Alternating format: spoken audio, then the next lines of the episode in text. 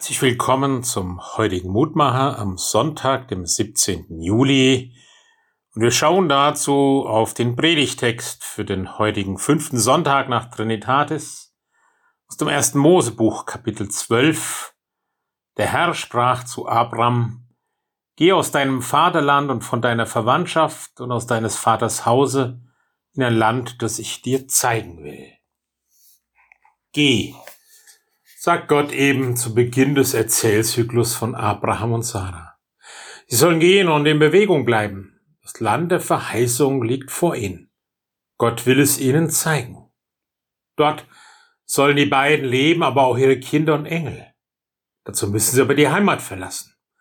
Das Elternhaus und die Menschen, die sie kennen. Gott ruft sie heraus. Das Einzige, worauf sie sich letztendlich verlassen können, ist Gottes Versprechen, bei Abraham und Sarah zu sein und sie und ihre Nachkommen zu segnen. Und die beiden folgen der Berufung Gottes.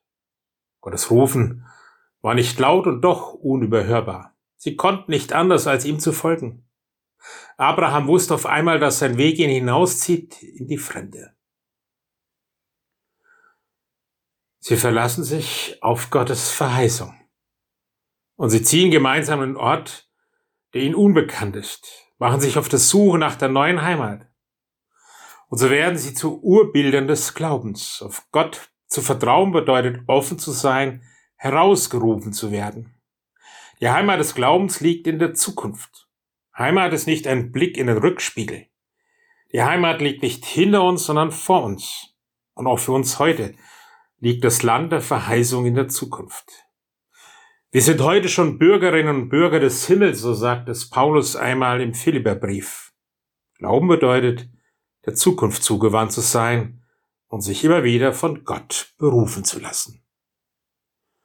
Lieber himmlischer Vater, schenk das mir und uns allen immer wieder neu, das Hören auf deinen Ruf, das sich herausrufen lassen und das Vertrauen, dass du eine Zukunft schenkst, die unvergleichbar ist dass uns das jetzt ermutigt, das Nötige zu tun. Amen. Gott segne Sie, Ihr Roland Friedrich Pfarrer.